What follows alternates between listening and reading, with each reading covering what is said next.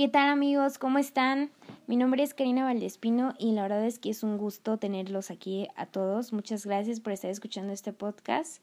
La verdad es que es una experiencia muy, muy eh, divertida, muy interesante para mí hacer esto porque pues soy una persona que le gusta hablar mucho, que le gusta estar... Eh, expresándose todo el tiempo, entonces siento que va a ser una muy grata experiencia y pues además es sobre un tema que realmente a mí me gusta mucho porque tiene algo que ver con mi carrera. Y sé que para algunos maestros y algunos eh, eh, educadores y personas que se dedican a la enseñanza eh, pues se les va a ser interesante. Y pues nada, bienvenidos y muchas gracias por estar aquí. Bueno, primero que nada me gustaría darles algunos datos súper rápido sobre mí para que me conozcan un poquito más. mi nombre, como ya lo había dicho anteriormente, es Karina Valdespino. Eh, tengo 20 años y estoy estudiando la licenciatura en lenguas en la Universidad Autónoma del Estado de México. Em, creo que me gustan, me gustan mucho los idiomas, siento que es muy interesante el trasfondo que hay en ellas, eh, la historia que hay detrás de un idioma, me gusta mucho y me gusta mucho conocerlo. Entonces, actualmente solamente estoy aprendiendo inglés sé un poquito de francés, pero más adelante me gustaría aprender más idiomas, me gustaría aprender obviamente el francés de lleno, también me gustaría aprender alemán, hebreo, eh, italiano, claro, claro que sí, italiano, y pues no sé, algunos otros idiomas también sería interesante, como el chino, porque es totalmente diferente la escritura, o sea, totalmente, entonces siento que sería un reto, pero me lo aviento, me lo rifo.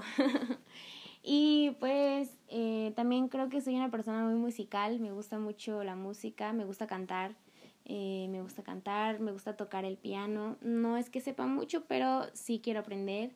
Eh, mm, sé tocar un poco la batería también, me gustaría aprender más algunos instrumentos como el violín, el bajo, la trompeta tal vez también me llama mucho la atención, pero no sé si me aventaría a aprenderla. Y pues bueno, ahí les dejo un poquito de información sobre mí, un poquito sobre mí. Y vamos a empezar con este tema que la verdad para mí es como pues muy importante si, si, si te dedicas a la educación, te dedicas a, a, estar enseñando, pues yo creo que este es un tema importante porque ¿qué es, qué es, de la, qué es de la educación sin los materiales con los que nos apoyamos, ¿no? que es este de una clase sin algún material que te ayude o que sí que te ayude a, a, ilustrar el tema, a dar a entender lo que lo que realmente quieres que tus alumnos entiendan, porque pues no es lo mismo explicar algo así rápido, una, una breve enseñadita en ya a meterte de fondo en un tema y tener alguna algún soporte, algún apoyo que te ayude a explicarte mejor. Sin, tal vez las palabras a veces no son suficientes, pero un buen material didáctico yo siento que te ayuda a entender, a darles una referencia eh, a tus alumnos, una imagen que se les quede grabada en su mente. O sea, no solamente las palabras que salen de ti, sino también ese material que les ayude a recordar lo que les enseñaste ese día. Entonces, vamos ya a adentrarnos en el tema vamos a ver primero que nada qué es un material didáctico. Este es un instrumento que facilita ese proceso de enseñanza-aprendizaje y se caracteriza primeramente y principalmente por despertar el interés del estudiante. Es decir, tu material didáctico tiene que ayudarte a que tu alumno se interese por el tema en el que estás dando. Es muy muy importante que previo a tu clase hayas escogido bien este material porque este mm, es el que se va a encargar de acercar a tus alumnos al tema, de interesarlos, de persuadirlos a poner atención a la clase y pues también va a ser un soporte muy importante para ti como maestro tener un buen material didáctico, uno que se adapte a las características de tu alumno y facilite tu labor docente. Además se caracteriza por ser sencillo, consistente y adecuado a los contenidos que se están impartiendo. Además, un material didáctico debe de ser fácil de usar tanto para el profesor como el alumno. Asimismo, debes de considerar si tu material didáctico es de uso individual o colectivo, es decir, que es em, para que se puede que puede ser utilizado por, eh, por un solo alumno o por un grupo pequeño o por un gran grupo, depende de la situación. Em, también debe de ser un material versátil, es decir, que este se debe de adaptar a diversos contextos, em, entornos, estrategias didácticas, alumnos, eh, formas de aprendizaje de los alumnos, o sea, tiene que ser un material que sea adaptable.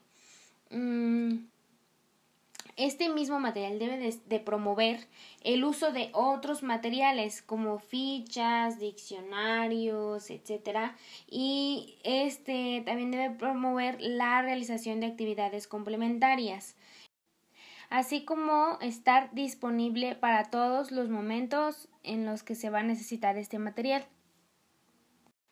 Ahora, para poder utilizar un material didáctico tenemos, como ya les había dicho anteriormente, que ah, realizar una, una selección previa para saber qué, qué, tipo de material es el que nosotros necesitamos para complementar nuestra clase.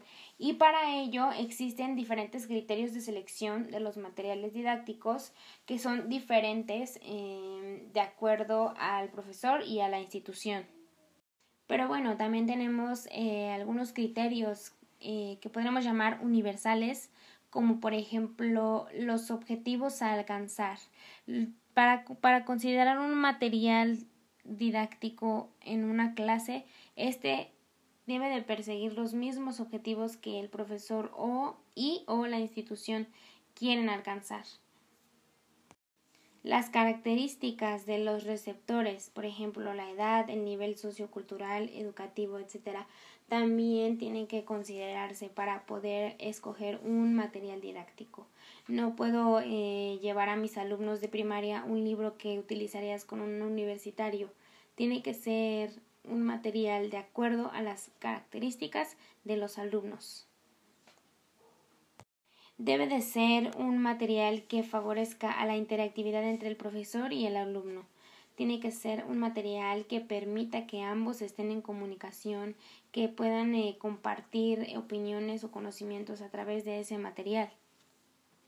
También tiene que ser un material disponible en el mercado y que no tenga problemas de movilidad, es decir, que el material pueda llegar al alumno sin ningún problema.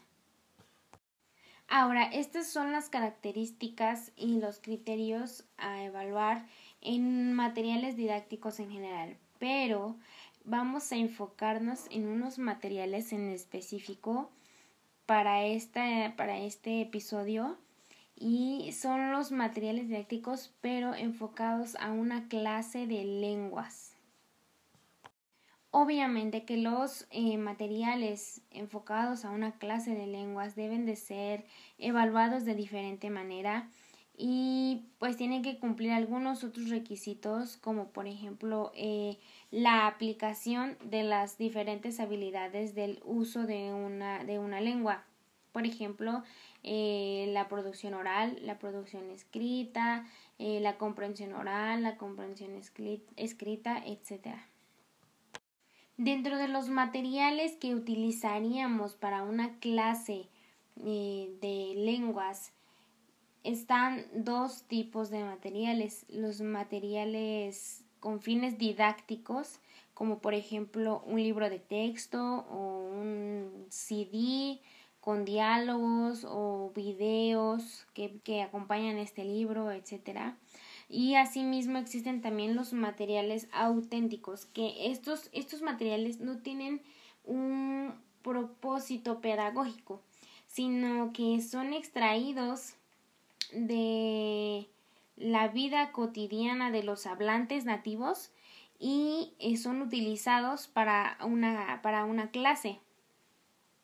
Por ejemplo, eh, textos de periódicos o revistas, eh, cuentos, novelas, grabaciones de radio, música, folletos, canciones, recetas de cocina, etcétera. Estos materiales auténticos tienen objetivos meramente exalingüísticos. No fueron creados para em, como ejemplo de un el uso correcto de la lengua, no, sino son muestras reales de un determinado lugar donde se habla esa, esa lengua. Y pues es una representación de la cultura, de la forma de ver el mundo a través de los ojos de esta persona nativo hablante. En cambio, los materiales didácticos como los libros tienen esa, ese ejemplo, tienen esa finalidad de, ejemplificar el uso correcto de la lengua, eh, estructuras gramaticales correctas, tiempos verbales, etc. Y aunque estos materiales no fueron elaborados específicamente para dar una clase o para servir como de, ejemplo del uso correcto de la lengua, eh, también tienen que ser previamente seleccionados por medio de criterios como los que vimos eh, hace unos momentos. Solo que en este tipo de materiales pues hay algunos criterios de más que sirven para evaluar precisamente materiales eh, utilizados en una clase de lenguas, como por ejemplo tenemos que el libro o el material sea adecuado al nivel de habla de los estudiantes. Por eso no podemos poner una lectura súper densa a una persona que apenas va entrando al mundo del inglés, por ejemplo. Tenemos que poner un material que lo ayude a introducirse en este idioma, que lo ayude a conocer este idioma, a tener una, un primer acercamiento. Eh, y de igual manera no podemos ponerle un material muy básico a una persona ya avanzada en este idioma, sino que tenemos que ponerle ya una lectura donde donde conozca nuevo vocabulario, donde aprenda nuevas palabras, donde conozca nuevas reglas gramaticales ya más avanzadas de lo que ya conoce. Ahora ya tenemos bien en claro qué son los materiales didácticos, sus características y algunos criterios de evaluación o criterios para la selección de los mismos. Vamos a llevar a cabo la elaboración de un material eh, específicamente para una clase de lenguas. Y el material que yo voy a realizar es, son, son dos marionetas eh, pero obviamente estas marionetas eh, serían para impartir una clase a niños pequeños. Porque pues bueno, sabemos que un adolescente, un joven universitario o ya un adulto, pues ya no les llamaría tanto la atención una marioneta. Y sin embargo, a un niño pequeño, pues es más fácil que te preste atención cuando tienes eh, algún, algún material así de llamativo como una marioneta eh, y que esté de cierto modo poniendo atención y hasta puede ser que realice preguntas y así porque pues quien ayude o quien esté se supone dando la clase pues sería la marioneta no entonces yo creo que eso al niño pequeño pues se le haría más interesante entonces yo para eh, la utilización de estas marionetas más que nada sería para eh, que los niños se creen una imagen en su cabeza y puedan relacionar el tema con la imagen. Eh, por ejemplo, mm, supongamos que yo voy a hablar de las profesiones y mm, tengo aquí a mis dos marionetas. A estas marionetas les voy a caracterizar de, por ejemplo, una enfermera y un bombero o una maestra, ¿no? Y entonces, al yo decirle al niño nurse y enseñarle la marioneta de la enfermera, yo creo que el niño lo va a relacionar.